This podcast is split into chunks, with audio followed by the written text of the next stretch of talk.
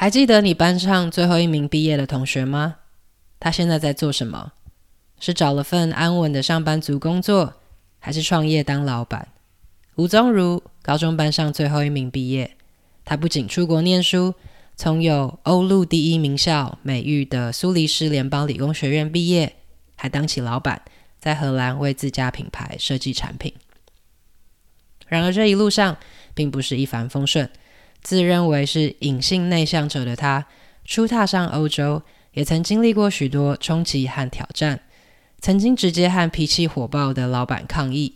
也挖掘出内向实习生被埋没的摄影天赋。这一路是怎么走来的？让我们听听他的故事。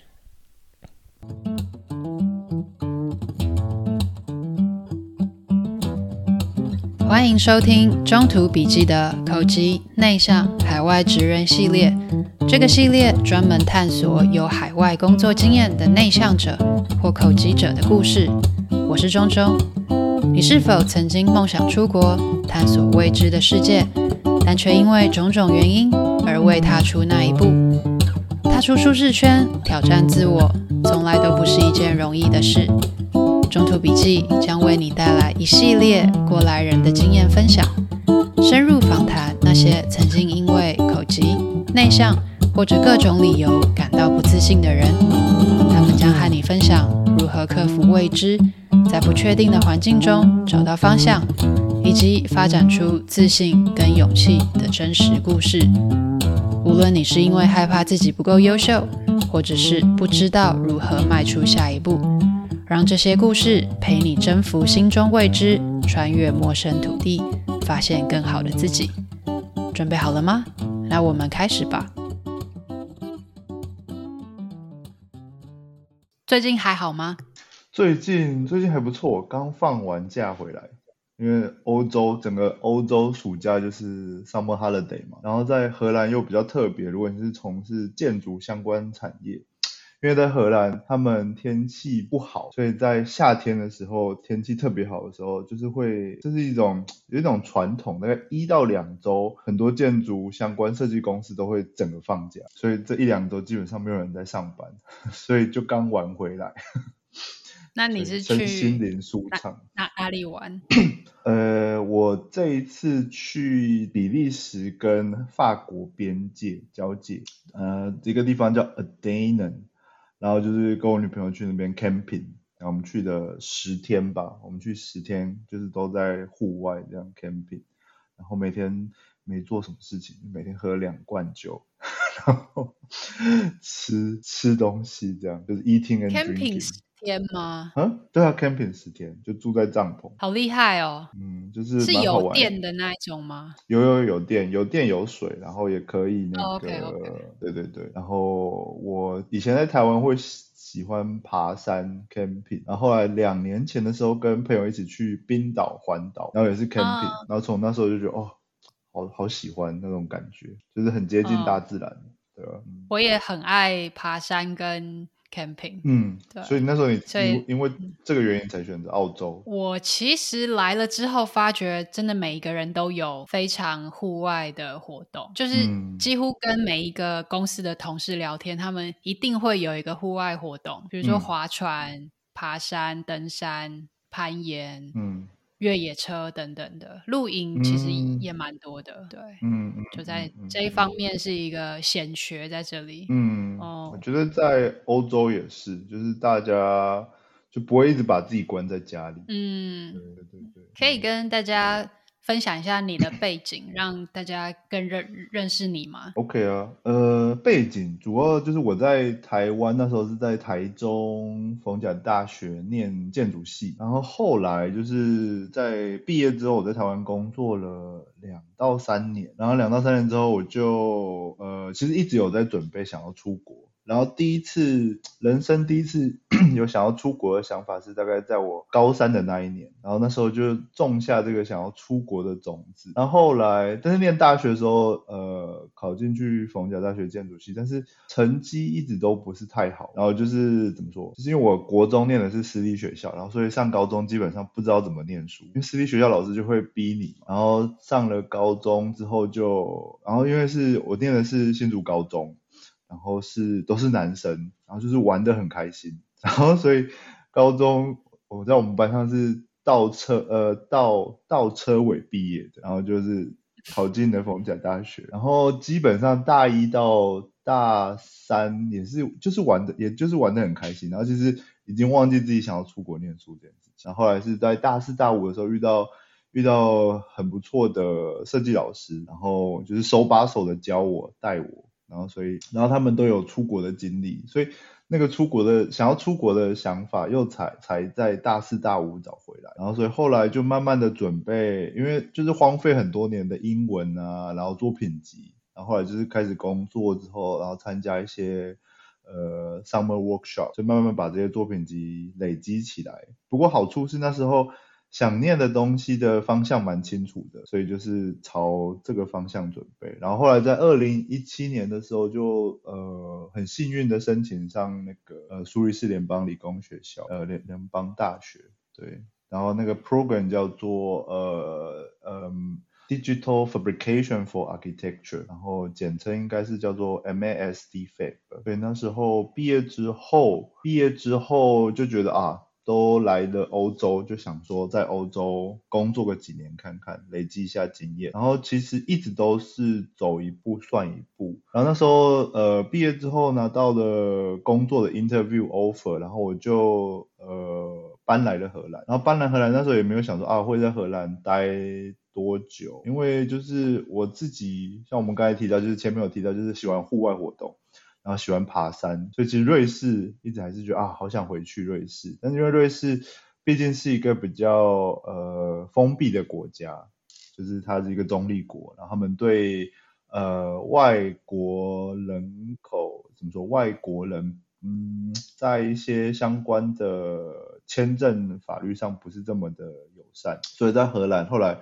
我就 开始工作之后，一年之后，因为我当初的签证是一个叫做 Research Year 的 Visa，然后这个 Research Year Visa 它它可以让你在这边呃工作，然后成立自己的工作室，但是它没有办法被延长，所以我为了生存下来，我就。想方设法申请了一个叫做呃 Startup Visa 的签证，然后那个签证就可以一直被延长，然后我就一直待到现在，然后也就四年多了。对。哦，那你的工作内容是什么？工作内容，工作内容其实分成呃好几个不同的部分，然后呃比较主要的部分还是就是当初给我 offer 这间公司在鹿特丹的设计公司，它叫做 The Neural。所以呢 Neural 的公司一开始加入的时候，呃，角色是比较像是 designer 设计师，然后但是在 design 的过程当中，因为我的背景是建筑，然后我的老板们的背景也是建筑，但是因为这间设计公司主要是做 recycle plastic 的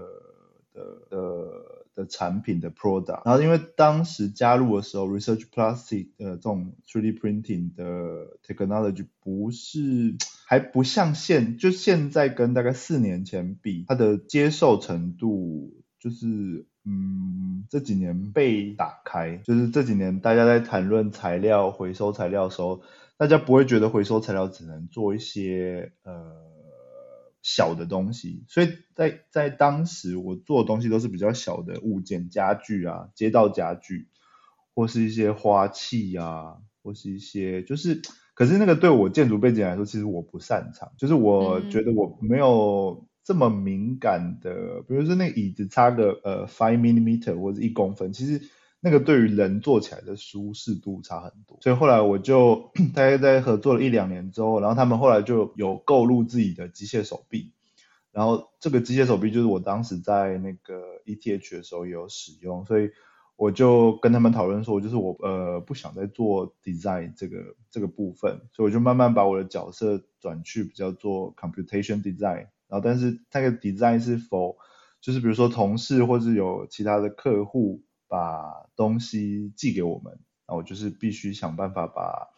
呃把这个东西优化成可以 3D 列印，所以就是比较像是呃路径的优化，然后有一些材料的测试，因为是 recycle plastic。然后后来这几年就是这几年我觉得也是呃比较有经验之后，所以就是后来就会带一些 intern，然后带这些 intern，所以我就。比较需要做的事就是 project manager 的事情，然后还有最后的 quality control，然后这是其中一个比较主要的合作的对象。然后另外就是目前就是我在荷兰有带那个在 TU Delft 每一年有带两到三次的那种也是 design workshop，所以就是他们的工业设计系的学生，呃，就是带他教他们怎么用 3D 列印机去创造一些 pattern 或是一些 texture，就是 pattern 跟 texture 就是接下来这一两年应该会很被广泛的讨论，就是不知道为什么，就是我没有去。呃，去了解这背后的脉络，但是这几年在欧洲，就是这种 texture 的东西，呃，就是以前的，我觉得以前的东西，以前的产品会比较强调啊，这个完成面要多么的 perfect，像是那种 iPhone 的光滑啊或者什么，但这几年就是这个东西慢慢被慢慢被颠覆，我觉得不管是在设计产业或者是在时尚产业，就你会看到越来越多人在讨论这种材料的。用如何用这个材料去创造另外一种你可能原本意想不到这个材料会带给你的触感，就还蛮有趣的，所以就有这个机会跟我的一个西班牙朋友 Inigo，我们就一起在这个 workshop 在在 TU Delft，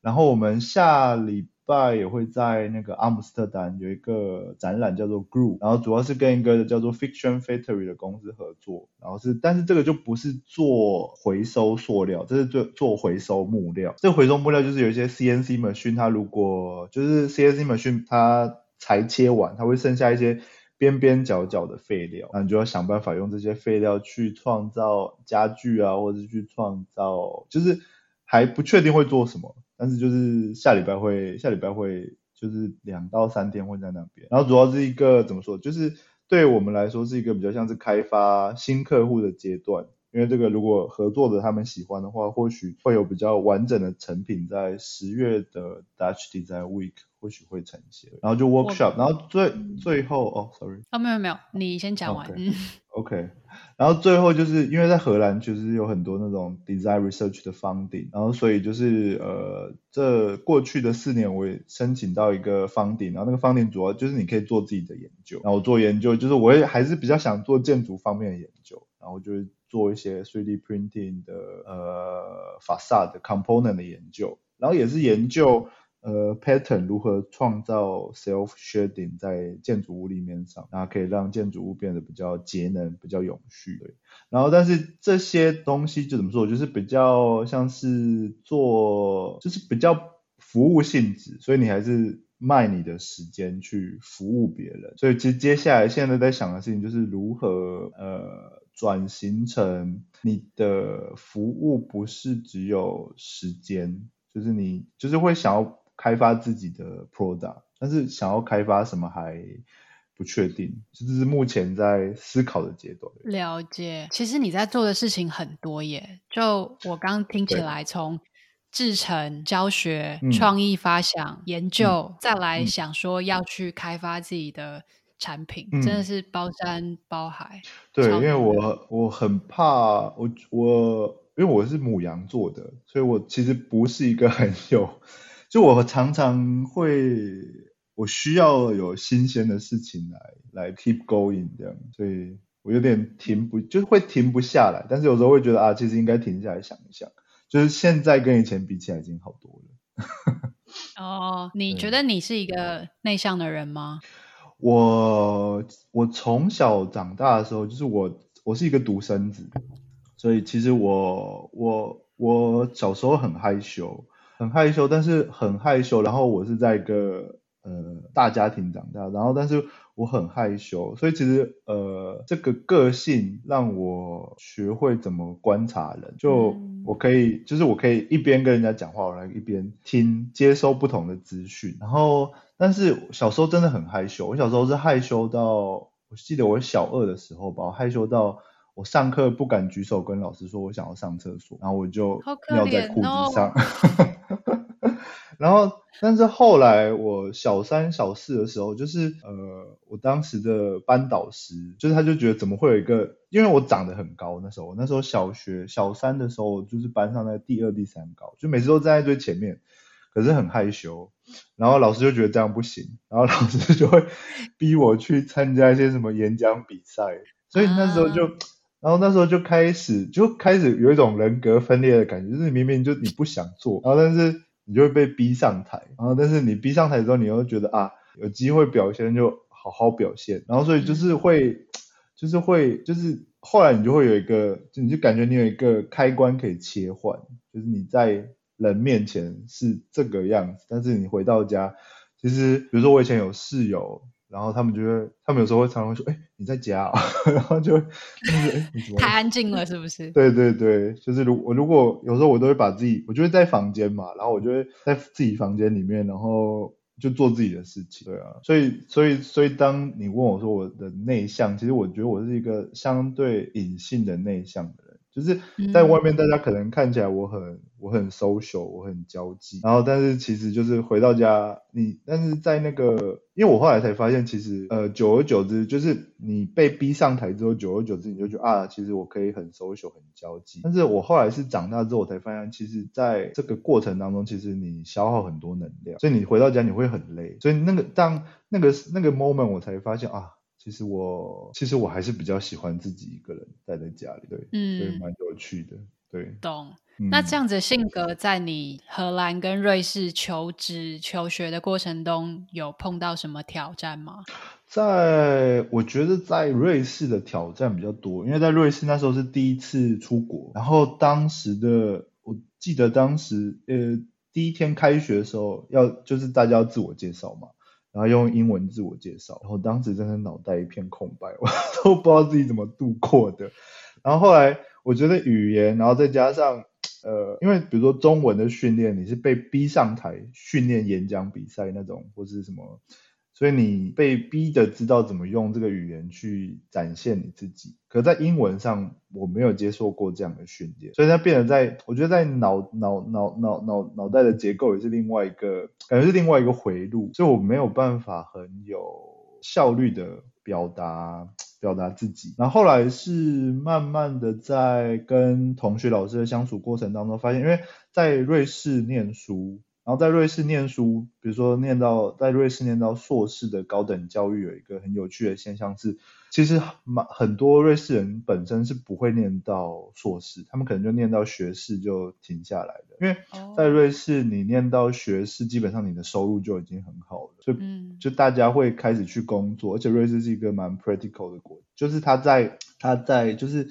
他的技职体系或是他的学术体系，他蛮分开的，所以很多人他就是他念他学到一个专业的技能之后，他就去工作，所以他不会继续往上念。所以在我念硕士的过程当中，我们呃那那一年我们有十七个同学，真的其实没有瑞士的，然后只有一、哦哦、嗯只有一个是奥地利人，然后所以其实只有一个两个人是德语背景的，因为瑞士在苏黎世是念呃是是说德文嘛。所以其他就是来自欧洲或是一些南美洲，就是其实是很 international 的环境，所以没有人是呃没有人是 English 的 native speaker，所以其实大家英文都就是呃有些人英文好，有些英文差，但是大家都可以理解。然后毕竟大家都是学设计的，所以大家可以用图或是用一些其他方式去表达。然后我觉得我觉得因为大家都不是当地人，所以大家在就是在机场的，就是呃，因为夏天大家因为瑞士的呃物价很贵，所以下呃放学之后你不会说大家一起出去吃饭什么，你会在学校附近 barbecue，然后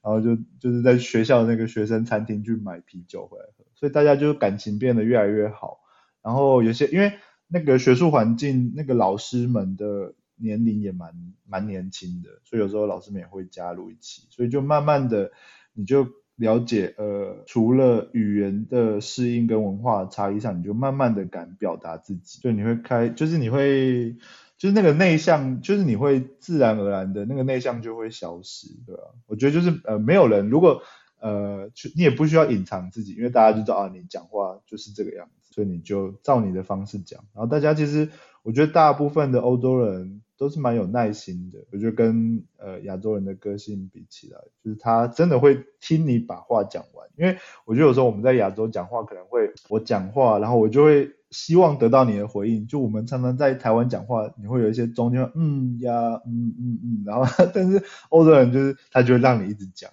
他就听静静的听你讲，所以你就不要急，你就把话讲完就就就好，然后就是慢慢的那个沟通就会越来越顺畅。听起来在欧洲是一个可以做自己的地方。我觉得可以耶，我觉得在欧洲，因为这大概这半年的期间，我开始去看看那个心理治疗师，就是但是那个就是想说让自己怎么说自我成长的那种心理治疗师，然后所以我才后来发现，就是在生活上。为什么你有时候会有一些你觉得不快乐或是不舒服或不开心的地方？其实有些东西你可以改变，但是有些东西你后来发现你就是要把自己的感觉放在第一位，所以那个感觉就像是你就是到头来你还是要做你自己的，对吧？嗯。而且我觉得在欧洲，因为整个欧洲这么多个国家。然后，所以他们对于文化的差异性跟包容性，我觉得是真的很强。所以在这个过程当中，其实你的这些呃不同，其实不会让人家觉得你很怪，反而会让人家觉得啊，可能是一个特色或者一个什么会记住你这样。我觉得就是在欧洲生活的好处是这样，对啊，嗯。就算在职场上也是吗？像同事跟主管对于内向或者是不一样性格的人，嗯、包容度如何呢？我觉得，我觉得，呃，我觉得在工作上包容度很强，大家的包容度都很强。但是我觉得到头来在工作上，有时候还是要看到你遇到的主管或者遇到的同事。就比如像我，我以前，呃，我，呃，我老板在我刚加入的时候，其实。他是一个个性很急的人，然后一个很很很怎么说，就是很个性很猛烈的一个很很直男的一个人。然后，但是你就会看到，就是在他，因为因为我应该算是工作室的第一个亚洲的员工，然后他就开始慢慢理解到啊，这是文化的差异，或是一些就是他有时候他可以跟他可以跟呃意大利人或西班牙人、西亚人这样讲话，但他没办法跟我这样讲话。就是他的那种态度，我没有办法接受，所以我觉得很明白的告诉，直接很呛这样子的吗？会，就是他，就是我觉得南欧人、地中海人讲话会很习惯的讲话越来越大声。哦，那个会让人害怕哎。我觉得会，就是如果你不了解的话，就是一开始一开始，比如说他跟他太太讲话也也是这个样子，所以一开始因为你听不懂那个语言，你就觉得哎是在吵架吗？然后然后在这无形中会给你压力，你知道吗？所以你就，但是你后来就会跟他，就是后来在一两次的呃争吵之后，所以他们就会理解、理解、理解，说他不能，就他们没办法这样跟我讲话。因为我觉得记得有一次是他跟我这样讲话之后，然后大概是中午吧，然后我下午我中午的休息时间我就写了 email，我说我今天下午没有办法工作，就这个状态我没有办法工作，我要 take half day off。然后他就理他，然后然后我们就聊了一下，然后就就知道。然后后来，但是这样。好笑的事情是，后来他们跟你讲话就会变得比较小心，但你觉得那个小心有点刻意，对。但是就是如果你是内向，欸、你的分享超棒哎、欸嗯，就是因为如果在亚洲、嗯，我们会觉得说，嗯，他态度很差，但是他是老板、嗯，所以只能够吞、嗯。但是你做了一个很好的示范，是你用写信的方式，因为可能用讲话会彼此太强，而其实对方也是愿意听的。而他之后也有做出改变，嗯、就这个是一个很棒的循环呢。嗯，我觉得，我觉得，就我觉得，呃，当时我是下意识的做这件事情，但是后来他，他，他后来有跟我说，他觉得他学，他在这个事情上学到很多，因为他也是第一次当老板。然后我觉得再加上在荷兰的工作环境，虽然我们公司不是，就是不是荷兰人为主的公司，但是。普遍的荷兰公司是没有所谓的 hierarchy，就不像亚洲社会或是韩国、日本、台湾的 hierarchy 很重，所以其基本上它是它的它的组织架构，它还是会有 hierarchy，但是它是为了管理上的呃变呃怎么说效率，但是基本上你的意见是比较平行的，就你可以可以可以，就你有机会跟比较高阶的人。很直接的面对面，尤其是在一些，尤其在荷兰，呃，比如说像像像我身边的一些朋友，他们在 在比较荷兰的公司或者政府组织的公呃地方上班，就是他们常常比如说 Thursday 会有一个 drinking，但那个 drinking 就是所有人都会在那，就是说 department department 人，不管你是 manager 或者你是上面的老板，或者你是小员工，你就是有机会跟这些人遇到聊天。但是其实这些场合，我觉得对于内向的人来说，他反而是比较，就是他其实他这个这个这个机会是你需要去把握，你需要去。认识的，但我觉得这种机会对我来说是我会比较害怕的，就这个反而是我觉得在内向的人在工作职场上，嗯，如果你之后你不想要一直做，比如说比较呃下面工作的，如果想要往一些 manager 的 level 往上升的话，我觉得在这种 networking 的方面是就是你需要去下功夫，但是。就是嗯，就是，但是并不代表说你 networking 越多，你可以工作上越顺利。但是我觉得主要还是看你的能力。但是我觉得在这个能力上，就是不管你是不是内向的人，所以其实我觉得看你做事情，我觉得其实很清楚，就是就是效率怎么样，然后你的沟通能力怎么样，然后最后的成果怎么样。就是我觉得在这个工作跟职场上，最后决胜负还是这个。所以你的个性、嗯、你的内向或者你的外向，其实就是你的人格特质嘛。对啊，嗯嗯，没错。这个其实也延伸到我想要问的，因为像我我看到说你现在是在创业的状态，嗯嗯，那你觉得这样子的性格在你的创业过程中有碰到哪一些挑战呢？这样的性格在创业，我觉得。一开始其实一开始怎么说？一开始一开始我其实我人生中没有想过要创业，然后当时就是因为被签证所逼嘛，然后想要继续留下来，嗯嗯、对，所以那时候就是就是怎么说哦，然后我就发现有这个签证之后，我就开始搜寻我应该怎么去申请，然后我觉得在荷兰有一些很好的系统是帮助人创业，然后所以就是那时候他有一些政府下面的民营单位，他会。辅助青年创业者去写你的 business plan 也好，或是写你的 financial 的怎么说？呃，你的 financial 的 plan，就是这些东西。但是这些东西在你要怎么去找到这些机构？基本上在政府单位的网站上，它有很清楚的这些机构。然后，但这些机构你要怎么？就你变成是你要跟这些机构去 match 嘛？就变成是他要喜欢你，你要喜欢他，就是他就是建立一个 relationship 的的过程。所以那时候我就是，但是这些过程当中的好处就是在欧洲，大家很习惯用 email 往来，就是你用 email 往来，然后除非你觉得你有一些比较 emergency 的事情，你就打电话。然后所以那时候在一开始的过程当中，我觉得都就是你内向这件事情不太会影响你去创业。然后尤其是我觉得。我觉得可能因为我做的东西是比较技术导向或者是设计导向的东西，嗯、所以跟人的沟通跟接触在呃初始的阶段是相对少的。但是如果你是做一些 marketing 或者做一些，如果你需要抛头露露面，如果你是内向的人，可能那个那个可能会比较吃亏一点。那个就是变得是，我觉得，但是我觉得如果你是内向的人，你就不会选择去做 marketing 的这种工作，或者 就是。或者你就不会把自己丢在外面，因为你知道觉得自己不舒服嘛。所以我就觉得在这个创业的过程当中，我觉得是蛮幸运的，就是受到一些很，就是受到 facilitator 那边的人的的帮助。然后所以他们也知道，我觉得在信件的往来的过程当中，就是当初我的 business coach 他也是一个很内向的人。哦，真的。就是我们对，就是我们见面的时候，我们见面的时候，然后就很就会很安静，然后。然后见面的时候就会很安静的，就是看那个 business plan，然后就很安静，然后两个人就喝咖啡，然后很安静。他说：“哦，中午我觉得你这边要改一下。”我说：“哎，你觉得要怎么改？” 然后就会很安静的过程。他说：“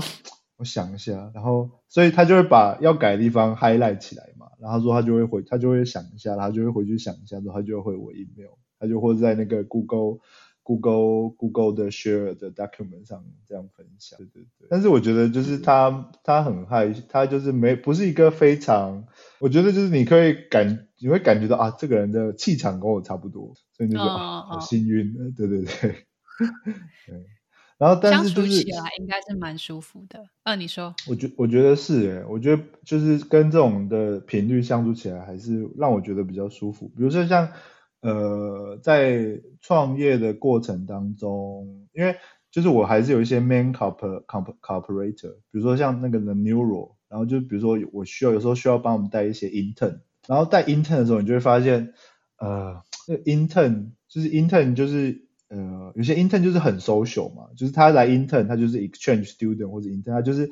讲讲他就是来看我们在做什么，然后就来交朋友，就觉得啊之后毕业或许还可以就是在这边工作或者什么，然后有些 intern 其实。他就真的很安静，他就是把他这些事情做好。我记得我有一个 intern，他就说 Tim，然后我们那时候他来两个月，两个月之之间我们都没有什么讲话，因为他一开始不是我带的，然后后来是老板带他，后来是呃老板开始比较忙之后，呃我就开始要带他，然后我后来发现，哎，就是老板一开始的时候，老板就问我，因为老板就会跟我聊，说，哎你觉得就是这这这几个 intern 怎么样啊？我说哦就怎么样怎么样，然后。然后我就说，啊，那你跟 Tin 相处怎么样？他说就是很难聊，他说聊不太起来。我说哦，是哦，我说聊不太起来。我说怎么会？他说就是他就很安静，很害羞。我说哦，然后后来老板开始忙之后，就换我开始带他。然后发现哎不会啊，他很好聊哎。对，就是那个频率对了。然后后来后来我觉得比较有趣的事情是我发现后来他下班他会约我一起去攀岩。哦。然后后来对对，就是其实他。就是我觉得他也是，就是要频率对的人，他就会开始比较打开他自己，嗯、然后他也不会勉强说，哎，就是他不会觉得哦，今天老板带他，他就要展现他自己，让老板对他印象很深刻。然后后来就是我开始做我自己的 research 的 project，拿到一些 funding 之后，后来发现他很会拍照，就他的拍照的技巧什么，嗯、然后后来也很会录影，然后后来他我就 hire 他成为我的 project 的 photographer，然后还有那个。Film editor，然后他也做得很好，然后是我做完我的 research project，然后我给给跟，然后老板说，哎，那你那个 project 做得怎么样？我就给他看成果，我说，哎，这影片拍得很好。他说谁拍？我说 Tim 拍的。然后老板就觉得哈，就有这种技能。我说对啊，我说后来就是呃，所以我觉得找到频率对的人蛮重要的，然后所以就相处起来。所以嗯嗯，没有，呃，我刚刚其实是要说还好 Tim 有碰到你。